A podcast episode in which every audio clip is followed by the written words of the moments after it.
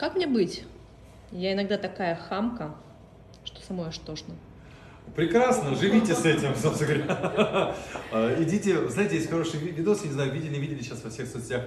Алло, да пошли вы, что, что ли? Будьте любезны, пожалуйста, книжечку по этикету. И что, да вы его Да, пожалуйста, и вот э, что-нибудь э, на ваш вкус из мировой литературы и культуры, пожалуйста. Вот это. а, Боритесь с собой.